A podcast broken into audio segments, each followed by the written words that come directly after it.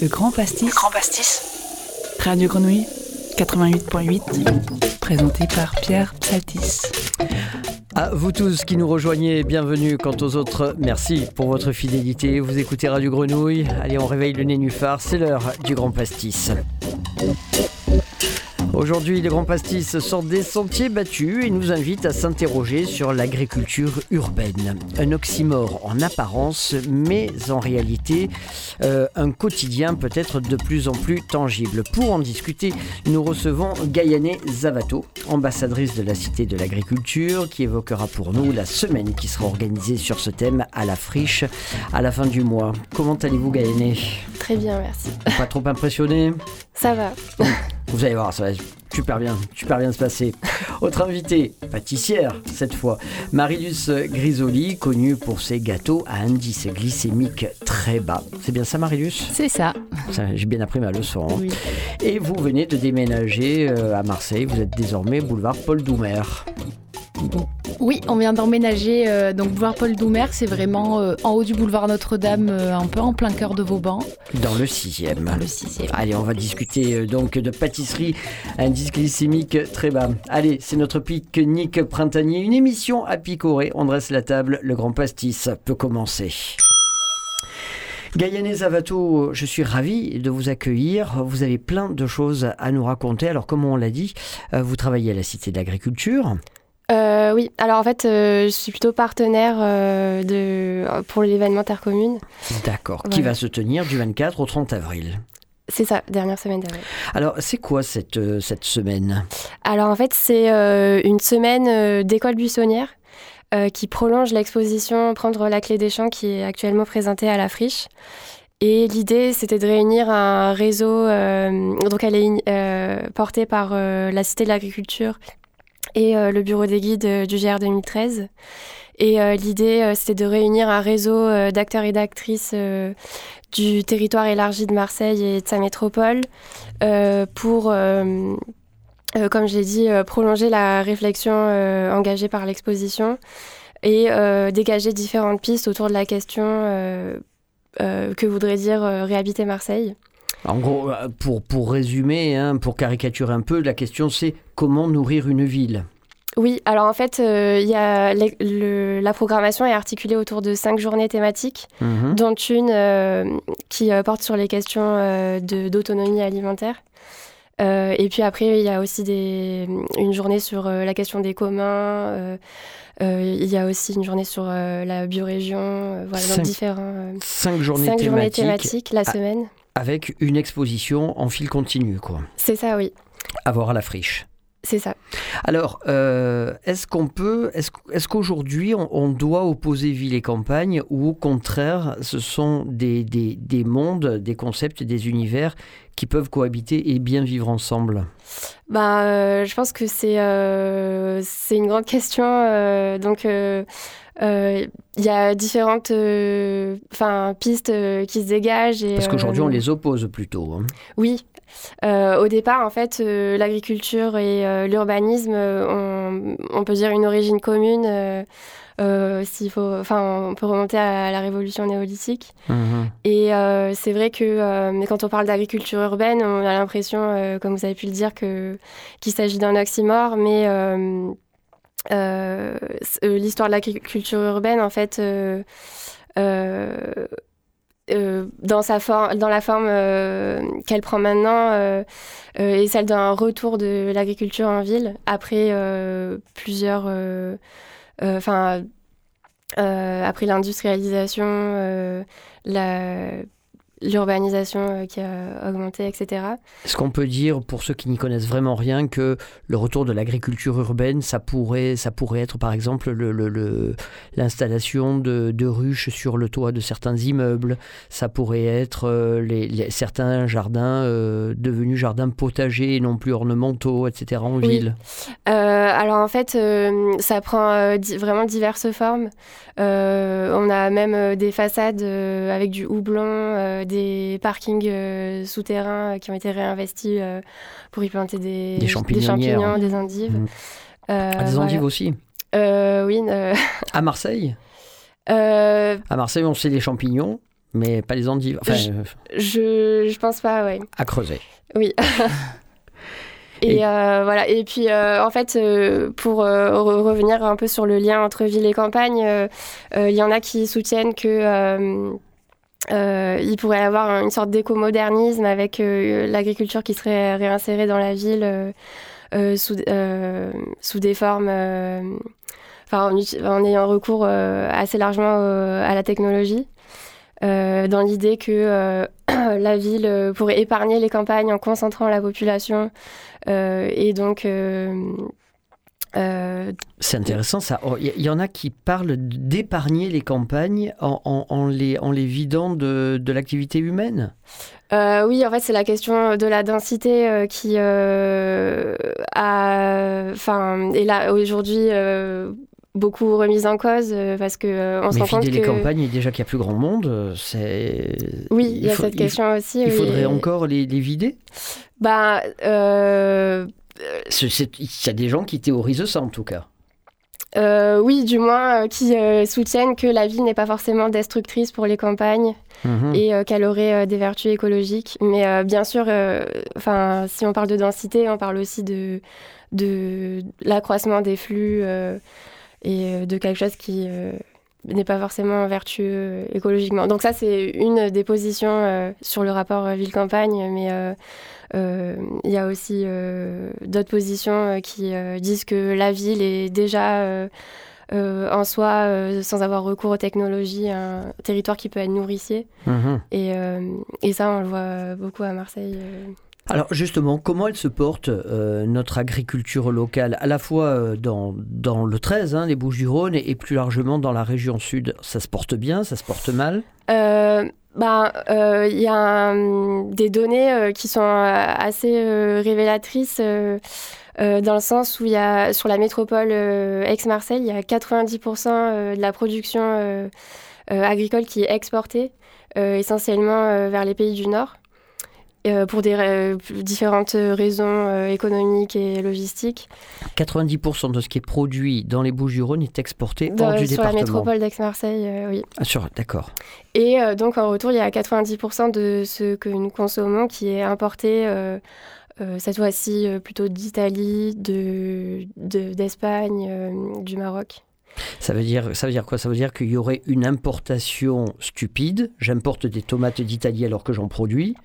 Et il y aurait une importation, j'allais dire, un peu moins stupide. J'importe des ananas et des bananes parce qu'on n'en produit pas ici. Ça, ça voudrait qu'il y a deux types de- d'importation Oui, puis et surtout. d'exportation euh, par ricochet. hein. Oui, puis surtout, ce qui apparaît assez absurde, c'est que euh, on a euh, des denrées qui partent euh, et d'autres qui reviennent, et ce sont bah, parfois les, les mêmes, euh, enfin des tomates, euh, des. Les mêmes qui ont été transformés, quoi. Euh, Une tomate qui part d'ici, qui est transformée ailleurs, j'en rends sauce tomate et qui nous revient ici, quoi. Ça existe, oui, ça. et puis en fait, on importe des tomates d'ailleurs alors qu'on en produit. Alors qu'on en produit. ici, oui.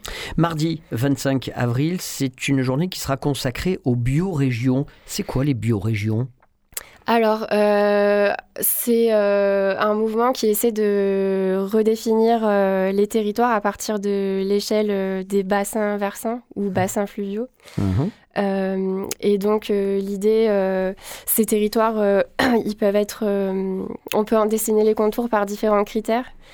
Donc des critères de géologiques, d'autres critères qui ont trait au, au climat, la faune, la flore. euh, J'en oublie euh, certainement, et aussi des critères euh, culturels. Mais euh, Ouais. avec les critères qui évoluent avec les, les- le, le- les- le changement climatique, Oui. etc., ce sont des contours qui sont appelés encore à être modifiés alors. Euh, bah, C'est-à-dire que euh, euh, les contours euh, évoluent euh, Mhm. beaucoup euh, en ce moment, en effet, mais euh, la biorégion euh, invite à euh, se défaire, euh, comment dire, euh, des frontières, euh, notamment Administratives. administratives, voilà, et euh, vraiment de redéfinir des territoires euh, à l'échelle desquels on pourrait réhabiter durablement, enfin soutenablement. Donc en gros, la biorégion, c'est une région dessinée, dessinée par la nature et par les écosystèmes plus que par les administrations. Oui, et puis mmh. ce sont des territoires aussi qui sont définis par, la, par une relation, la façon dont on les habite les... Les mouvements évidents, logiques de population et les bassins de vie. quoi. C'est ça, oui. Jeudi 27, euh, là encore, un débat portera sur le thème euh, L'agriculture peut-elle fonder un nouvel urbanisme? Je vous pose la question alors. L'agriculture peut-elle fonder un nouvel urbanisme? Euh, ben, Je pense que oui, enfin, c'est quand même... Euh, le travail des architectes, là alors oui, c'est ça. Des urbanistes. Mhm. Et puis, euh, je pense que c'est le. Euh, c'est un peu tout le projet de l'agriculture urbaine que de dire que l'agriculture n'est pas seulement un secteur d'activité, un secteur économique, mais euh, un mouvement qui invite à vraiment repenser le projet urbain. Un reflet de l'activité humaine aussi, de la vie, etc. Oui, parce que l'idée derrière l'agriculture urbaine, c'est euh, pas seulement euh, d'avoir un impact euh, écologique, mais aussi de revivifier les liens sociaux. Mhm. donc. Bon, tout, remettre à zéro, quoi, et tout repenser, tout réorganiser, quoi. En quelque sorte, oui. À partir du plan de tomate à nos relations humaines, quoi. Oui. on parle beaucoup d'alimentation durable. C'est quoi l'alimentation durable? Bah, une production, une production qui n'abîmerait pas la planète? Oui, qui serait, euh, à mon avis, euh, relocalisée euh, pour éviter justement tous les, les, les, pardon, les effets liés au, au transport et au CO2. Et puis durable dans le sens aussi d'une alimentation saine à laquelle le, plus grand nombre, le plus grand nombre aurait accès. Pardon. Je vois. Et euh, là, concernant la Cité de l'Agriculture, alors peut-être que vous pourrez m'en parler euh, malgré tout, euh, vous menez il y a un projet dans le 15e arrondissement qui s'appelle la ferme Capri. Oui. en quoi consiste-t-il ce projet? Ça sert à quoi? Ça mène à quoi? Ça, ça aide à transformer quoi? Alors, euh, c'est euh, un projet qui s'étend sur à peu près 8500 mètres carrés, mhm. donc dans le 15e arrondissement vers les Égalades. Et l'idée, en fait, c'est de donner. Enfin, les habitants peuvent venir. récolter leurs légumes. Donc, ça C'est aussi un lieu d'expérimentation, je crois. Hein. oui, ou, et pédagogique pour que chacun puisse mettre euh, les mains euh, dans la terre. Bah, écoutez, vous nous avez en tout cas donné bien envie euh, de venir à la friche, donc merci Gaïené Zavato. Donc c'est à partir du 24 hein, que va se tenir cette semaine. Oui, avec il y a aussi le, si je ne me trompe pas, le 11 avril avec Opéra Mundi, il y a une journée aussi avec des conférences. C'est ça. Donc, et puis à partir du 11 aussi, l'ouverture de cette exposition hein, qui nous servira de fil rouge à la friche. Oui, alors elle est déjà ouverte. Ben justement, alors dites-nous tout. Euh, c'est qui Ça s'appelle euh, Donc c'est l'exposition, euh, elle s'appelle Prendre la clé des champs. Mhm. c'est une exposition itinérante qui au départ a été conçue pour... Enfin, elle a été exposée à Lisbonne. C'est ça, elle a fait plusieurs dates en Europe. voilà, et donc elle a été conçue par Sébastien Varro, mhm. philosophe. Et, Qu'on croisera le 24. Voilà, et en fait, il, il, il y aura des visites commentées euh, mhm. chaque matinée euh, en sa présence. Et euh, voilà, Et voilà. Donc, de toute façon, une seule adresse, c'est lafriche.org. Lafriche.org, mais on aura l'occasion d'y revenir pendant cette émission.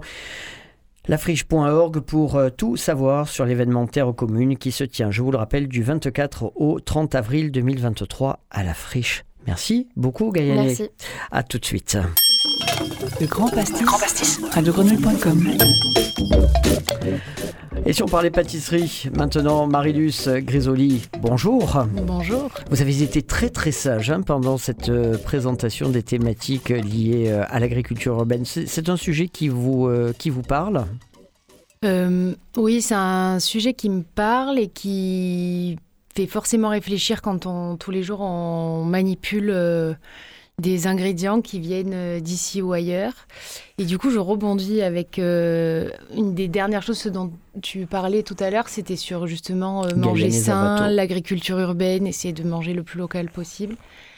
Alors du coup, moi, par rapport à mon concept, je peux être une mauvaise élève parce que comme je change les sucres traditionnels utilisés notamment en pâtisserie par d'autres sucres plus faibles en glucides, type sucre de coco, qui vient principalement d'Indonésie, donc je suis une super mauvaise élève à ce niveau-là, sirop d'agave. Mhm. Et après, j'ai d'autres sucres qui, pour le coup, viennent plutôt de Finlande et Suède. Donc là, ça, je récupère quelques petits points. Mais après, après bon, on va en parler, mais c'est vrai que votre pâtisserie est peut-être moins, euh, elle est moins addictive. C'est une pâtisserie plaisir qui euh, qui a, qui a, qui a pas le caractère addictif de, du sucre du sucre raffiné. Donc euh, on, on, peut peut-être en manger un peu moins. plus raisonné. Ouais. Et voilà, donc l'un peut compenser l'autre. Elle nous regarde avec des gros yeux. Non mais du coup j'en profite, j'en profite pour dire que partout dans nos calanques et dans le sud il y a de l'agave et qu'on se promène et qu'il y en a partout et que des fois il y en a tellement qui sont enlevés dans les mhm. garrigues. Et donc, moi, je n'ai plus le temps de faire ça. Mais s'il y a un jeune entrepreneur à Marseille qui se sent de développer de l'agave marseillais, eh ben, je serai sa première cliente. voilà, ce serait, une, ça serait une super idée. Marius, euh, sur l'enseigne de votre nouvelle boutique, il est écrit pâtisserie libérée. Mais vous nous la libérez de quoi cette pâtisserie? Alors, je la libère de. Je la libère de plusieurs choses. Premièrement, euh, je libère les personnes diabétiques qui peuvent enfin rentrer dans une pâtisserie et choisir ce qu'ils veulent. Mhm. Et ça a été vraiment, on a monté ça donc avec ma maman il y a trois ans, ça a été vraiment le, le, projet de base, c'était de faire des recettes qui puissent être adaptées euh, aux personnes diabétiques et à plein d'autres pathologies où en fait euh, l'éviction du sucre est, euh, leur est obligatoire. Et donc, on trouvait ça génial qu'un diabétique puisse venir et se dire Mais est-ce que je peux tout manger? Et qu'on dise Oui, oui, oui. Vous voyez l'expression euh, un diabétique qui rentre dans une boulangerie? Ben voilà, c'était un peu l'idée de départ. quoi. Alors, euh, moi, j'y connais rien. Hein. L'indice glycémique bas, qu'est-ce que c'est? Alors, l'indice glycémique, globalement, c'est on va dire que c'est une unité de mesure euh, pour globalement connaître le taux de glucides qu'il y a dans un aliment ou dans une préparation. Euh, le, problème de la, d'une de, personne diabétique, c'est que si elle mange quelque chose de trop riche en glucides, ses pics de glycémie vont être tellement hauts. Alors, il y a plusieurs types de diabète, je ne vais pas rentrer là-dedans. Non, pitié. Euh, voilà. Mais euh, globalement, c'est, c'est, ça, va, ça va leur faire péter la glycémie, malaise, dérèglement hormonal, surproduction du pancréas, etc. etc. C'est très mauvais. Mais chez tout le monde. Euh, le pic de glycémie, c'est euh, je suis fatiguée à 11 heures, j'ai faim. Après manger, euh, j'ai envie de faire la sieste, je me sens fatiguée, j'ai du mal à me lever le matin. le sucre, c'est hyper inflammatoire au même titre que le gluten. donc c'est aussi une manière de d'appréhender la pâtisserie et l'univers sucré, ben, du bien manger et surtout de se sentir mieux. Gilles, tu sais où on va aller euh, cet après-midi. Votre, euh, regardez ce grand sourire, il est tout content. Euh, votre parcours, vous êtes, vous venez, vous avez fait un parcours traditionnel de, d'école de, pâtisserie, pas du tout? Alors pas du tout, pas du tout, pas du tout. Avec ma maman, n'est pas du tout une, issue de cet univers-là. moi, à la base, je suis prof de gestion à la fac, et ma mère, c'est une c'est une maman au foyer qui, euh, il y a très très longtemps, a eu des petits commerces, mais rien à voir, euh, déco, euh, magasin de jouets, voilà, aucun rapport. Et de fil en aiguille, sans parler de nos vies, on s'en fout un peu, on s'est retrouvés à un moment où moi, les cours, ça me plaisait, c'était pas assez concret, donc j'étais en gestion, donc il y a un peu ce lien avec le fait d'avoir eu envie de monter une entreprise où je manquais cruellement de, de pratique. Et en fait, j'enseignais toute la journée. Euh, ben, des trucs dans les bouquins euh, sans avoir euh, un peu, voilà et ça ça me gênait particulièrement et ma mère ça a été vraiment le côté les gâteaux, il y a beaucoup de choses qui sont communiquées sur le salé, le bien manger. On a eu l'arrivée de il faut manger des graines, il faut manger bio, il faut manger sain. Et ça s'était beaucoup développé sur le salé et pas du tout sur le sucré. Et donc, avec ben, des personnes connexes, diabétiques, etc. Donc, toutes les deux, on s'est un peu retrouvés sur plein de choses. Donc, le CAP pâtisserie, c'est ma mère qui s'y est collée. Et moi, je me suis collée à toute la partie un peu euh, moins glam, c'est-à-dire euh, monter, euh, faire les papiers, etc. Donc, on a un duo un peu et puis, puis après, vous êtes derrière, vous êtes derrière les banques, hein, derrière l'accueil, et puis maman est au labo. Hein, puis voilà, c'est comme ça que. ce sont des, des, des histoires familiales hein, qui vous ont conduite toutes les deux à vous intéresser à ces, ces pâtisseries libérées. Libérées, oui. comment réagissent Bon, alors vous avez des clients qui savent pourquoi ils viennent chez vous, ça, ok, on n'en parle plus. Mhm. Mais puis il y en a qui rentrent parce qu'ils savent pas, parce que c'est très joli chez vous. Donc ils rentrent, ils voient des gâteaux, ils rentrent. Et comment ils réagissent quand vous leur expliquez ce que vous faites? Euh, alors globalement, tout le monde euh, réagit plutôt bien. Euh, beaucoup rentrent effectivement en disant mais vous êtes libéré de quoi? Parce que c'est écrit en gros sur mon petit voilà donc sur sur la devanture. Donc c'est vrai que beaucoup de monde rentre et disent mais vous êtes libéré de quoi? Qu'est-ce que c'est? Vous êêtes sans gluten? En fait le sang est un peu maintenant donc, donc j'explique à chaque fois, plusieurs, plusieurs fois dans la journée, je, re, je réexplique. Et finalement, tout le monde ben, tout le monde euh, sort super d'accord avec moi que effectivement on mange des choses euh, trop sucrées, euh, trop d'additifs. Et la plupart, la plupart reviennent plutôt conquis. Et moi, ça arrivé plusieurs fois d'aller dans des repas et de pas dire que mes gâteaux étaient sans sucre, de dire bah, je ramène les gâteaux et de rien dire. Et que personne me dise ah, c'est bizarre ou ça n'a pas le même goût. voilà. Ce que l'idée, c'était d'arriver quand même à imiter un gâteau un peu tradit. Euh, et que, puisse, et que tout le monde puisse se régaler, parce que c'est vraiment pour tout le monde, c'est pas que pour les diabétiques. Cela dit, Gaïené, ils sont très légers. Ils sont très légers, ils sont pas écœurants du tout. Euh, ils ont peut-être euh, plus de saveur que certains gâteaux traditionnels parce que le sucre parfois a tendance un peu à saturer le palais. Là, c'est pas le cas. Hein. Au contraire, le sucre est très il y a la douceur, mais il n'y a pas la sucrosité écœurante. Mm. Euh, vous, si vous avez l'occasion de goûter, vous verrez, c'est assez euh, séduisant. Euh, quand on, quand on débarque, quand on n'est pas issu du sérail, quand on débarque dans le milieu, ça se passe comment? Parce que je suppose que vous avez dû essuyer pas mal de sarcasme. Oui, c'est très compliqué. ben, tout le monde nous a un peu euh, notamment ma mère, quand elle a attaqué son CAP, 55 euh, ans, euh, son obsession c'était de ne faire que ce qu'elle voulait faire dans son concept. Donc, ben, elle a fait comme tout le monde. Hein. Elle a suivi les cours tradis avec les ingrédients tradis du lycée hôtelier. Elle a fait les stages dans des pâtisseries traditionnelles.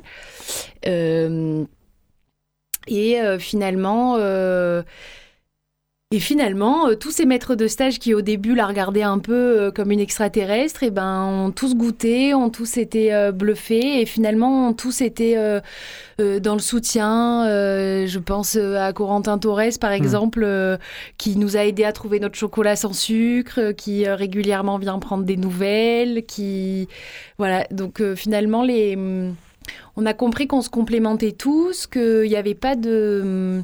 Quelque part, il avait pas de concurrence. Que moi, pour l'instant, je me sens concurrente avec pas grand monde parce qu'on utilise des ingrédients et on fait des choses tellement différentes que finalement, on s'est tous euh, plus ou moins euh, bien positionnés et finalement, il y a pas mal de bienveillance. Corentin Torres qui est à la Pointe Rouge et qui vient d'ouvrir un autre point de vente à Allo. Donc voilà, si vous habitez dans l'un de ces deux quartiers, vous pouvez aussi aller le voir. Est-ce que votre travail modifie les goûts? Euh, Oui, mon travail modifie les goûts parce que le fait... Déjà, le fait de tout faire à la main, c'est-à-dire euh, les pralinés, euh, on broie les noisettes, on broie les amandes, euh, on met juste un peu de sucre de coco, on rajoute juste ce qu'il faut et de base on réduit la quantité de sucre, on ne fait pas que remplacer, ça c'est une volonté au-delà de nos ingrédients, c'est de dire dans tous les cas il faut qu'il y ait moins de goût sucré pour justement arriver à plus sentir les saveurs. de si on fait une ganache à la fleur d'oranger, il faut que c'est le goût de la fleur d'oranger. Si on fait un crémeux à la pistache, il faut que c'est le goût de la pistache. Et parce qu'on trouve vraiment que le sucre, euh, eh ben, tâche au goût euh, qu'on veut faire passer, quoi. C'est une, c'est une galère de trouver des produits de substitution ou finalement vous y êtes arrivé sans trop de difficultés? Euh, c'est une galère parce que, hum, ben parce que c'est cher. Mhm. C'est très très cher et il y a toujours euh, la volonté de bien faire et après il y a la qu'est-ce qu'on peut ou pas faire euh, dans les budgets. Euh, c'est compliqué. Le, sucre de coco et le sirop d'agave par exemple, c'est des sucres qu'on trouve assez bien maintenant, donc on qui a été pas très compliqué. Par contre, tout ce qui va être sucre de bouleau, euh, là, par contre, j'ai mis plusieurs mois. Il y a encore pas longtemps, euh, j'ai dû changer de fournisseur parce que j'ai trouvé. Parce qu'après, il y a eu l'augmentation des prix. Donc, sur les, les ingrédients de niche, ça a encore plus augmenté. Et après, euh, sur les farines aussi, parce qu'on utilise des farines plus complètes, plus, plus fibrées, parce que notre concept, c'est au-delà du sucre, c'est aussi apporter l'alimentation saine. C'est pas manger que moins sucré ou moins salé, c'est aussi avoir une alimentation plus riche en fibres. Et alors là, c'est vrai que c'est plus compliqué euh, de trouver euh, euh, une farine euh, complète, semi-complète, qui va être plutôt facile à travailler. D'où l'ajout de poudre d'amande dans vos pâtes, Euh, oui, alors dans vos fonds de tarte, etc. Ouais, tout ça, ça nous permet euh, d'apporter de la fibre et de et de euh, réussir la pirouette pour que ça ressemble à une pâte normale. Globalement, les pâtes sucrées, on utilise aussi beaucoup de farine de lupin, qui est une farine euh, du coup aussi assez chère, mais qui est euh, vraiment géniale parce qu'elle n'a pas un goût très prononcé et elle est très riche en fibres et très pauvre en glucides. Et notamment les cakes, euh, par exemple, ça va être énormément de poudre. C'est ce qui va nous permettre d'utiliser très peu de farine et d'avoir des cakes plutôt légers, mais très riches en fibres pour pas que ce soit trop un bloc à manger. Vous travaillez en saisonnier? On travaille en saison, oui. Donc là, on commence un petit peu les fraises.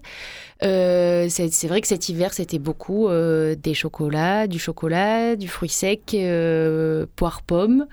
Là, on a senti que tout le monde en avait un peu marre de la poire et de la pomme. Mhm. Donc, on est arrivé à trouver des fraises plutôt pas mal pour le départ de saison. Et après, bon, ben oui, oui, que à la saison. Je fais pas de fraisier en plein hiver, ni de tarte à l'abricot euh, au mois de décembre. euh, voilà. Moi, je vous rassure, pour la Saint-Valentin, on a toujours nos tartes aux framboises hein, sur Instagram.